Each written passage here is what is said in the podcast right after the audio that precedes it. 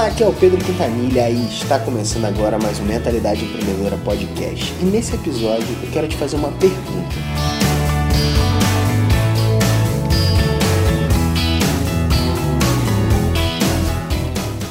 Qual o preço que você está disposto a pagar pelo seu sucesso? Qual é o preço que você está disposto a pagar pelo seu negócio? Qual o preço que você está disposto a pagar por aquilo que você tem projetado e planejado na sua vida.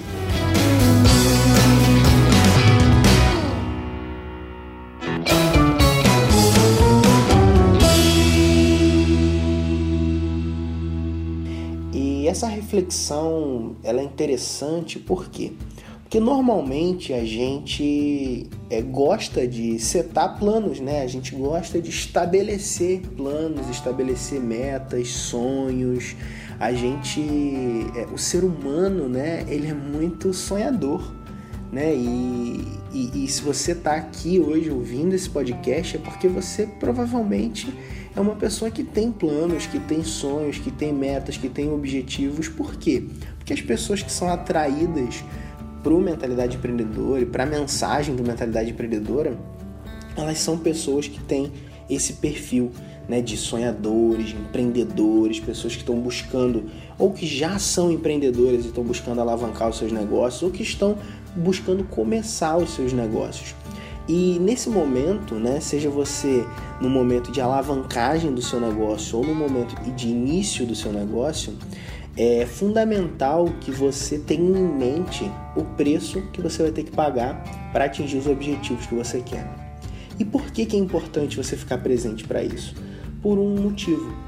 O preço que você vai ter que pagar, ele está relacionado a aquilo que você vai precisar abrir mão, está relacionado àquilo que você vai precisar investir, está relacionado àquilo que você vai precisar é, dispor recursos pessoais, emocionais, físicos, financeiros e tudo mais, todos os recursos necessários para que você consiga atingir o objetivo que você se propõe. É, por quê? Porque se você não tiver presente para essa realidade é, prática para atingir esses objetivos, aquele sonho, aquela meta, aquele objetivo, ele não vai passar de uma ilusão. E às vezes a gente se ilude. Às vezes a gente se ilude quando a gente é, projeta alguma coisa e não avalia o preço que vai ser necessário ser pago para atingir aquele objetivo. E eu vou ser mais claro, tá? Por exemplo, se você tem um negócio é, e você tem aí, você tem uma carreira, né? Por exemplo, eu, tenho muitos consultores, coaches, terapeutas, pessoas que que estão na, na, em torno do mentalidade empreendedora e que atuam nessas áreas, né? Como é, pessoas que, que aconselham outras pessoas ou que vivem prestando os seus serviços. E normalmente essas pessoas elas têm é, como, como base da, da vida delas o trabalho delas, né? Elas fazem esse trabalho como uma causa, então, pô, eu sou um consultor, eu sou um coach, eu sou um terapeuta e tal. Eu pego isso como uma causa, isso é uma causa minha, não um palestrante que seja, o cara né, foi impactado certa vez por alguma coisa, por uma mensagem ou por um desejo de fazer bem para outras pessoas e tudo mais, e ele começa a, a, a, a, pensar que ele pode viver daquilo. E sim, ele pode viver daquilo e ele vai e começa a dar os passos para isso. Chega um momento em que ele é, para de ter tempo. E às vezes aquilo que levou ele à busca né, por uma, um reposicionamento na carreira, saiu de uma carreira corporativa, até de um emprego público tudo mais, para partir em direção à prestação daquele serviço, que era algo que fazia sentido, que fazia parte da missão da vida dele, acaba se tornando é, pesado demais. Por quê? Porque ele se sente num gargalo. Né? E eu falo isso por experiência própria, porque eu me senti assim na área de consultoria especificamente, que foi a área que eu me escolhi atuar dentro de, de das, das carreiras possíveis né, que eu poderia me especializar. E aí chega uma hora em que quando você está fazendo um bom problema, quando você está fazendo um bom trabalho, você tem um bom problema, que é você tem mais clientes do que você consegue atingir. E aí você se torna um gargalo do seu negócio. Para você passar de fase, passar de nível, você precisa se reposicionar. você precisa traçar novas metas, traçar novos objetivos. E esse reposicionamento, esse encontro para essa nova fase, ele vai exigir o desenvolvimento de novas habilidades. Ele vai exigir de você o desenvolvimento de novas táticas, de novas estratégias, de novos é, é, caminhos que você precisa trilhar para você alcançar esse objetivo. No meu caso, foi através do digital. Foi nesse momento em que eu descobri as possibilidades maiores né, que o, o, o, os produtos digitais tinham e que eles conseguiriam então escalar a minha hora. Ou seja, é, no momento em que eu me vi nesse momento de gargalo, eu percebi que eu podia compilar os meus, meus conhecimentos em um produto digital e vender ele a partir da internet e para isso ganhar escala. Só que compilar meu, meu conhecimento em um produto digital e vender ele online exigia que eu adquirisse novas habilidades. Né? E eu, naquela época, apesar de trabalhar já com marketing digital, e olha que curioso isso, eu já trabalhava com marketing digital, mas eu achava que o marketing digital era apenas aquele trabalho simples de mídia social, conteúdo, SEO, né? E, e se você conhece isso ou não, depois você pode é, perceber né, o que normalmente as agências digitais fazem. E eu não percebia uma outra realidade, que era a realidade de formatar ofertas de vendas, de utilizar listas de e-mails de forma ativa para atingir os meus clientes e de, de conseguir engajar a minha audiência com a minha mensagem para depois vender para ela e tudo mais. Eu não conseguia enxergar esse outro lado. Né? Então isso era algo novo para mim, mesmo eu estando dentro né, da área do marketing digital. Olha que curioso isso, né? E aí, nesse momento em que eu me vi nessa situação, nessa condição de ter que desenvolver novas habilidades, né, o que, que acontece normalmente? Normalmente a gente tem medo.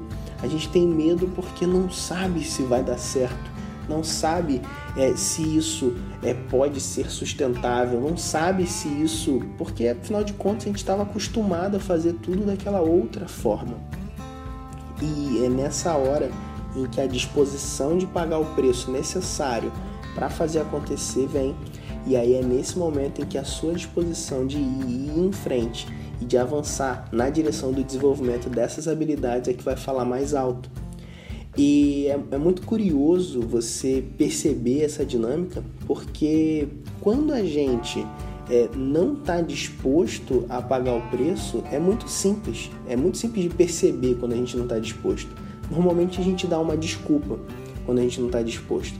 Quando a gente não está disposto a pagar o preço necessário para avançar, o que, que, a gente faz? A gente é, diz assim: ah, não é bem assim, ah, é, isso não é para mim, ah, agora não, ah, isso é, não, não, não tenho dinheiro muitas vezes, né? O não tenho dinheiro é uma desculpa muito nobre, né?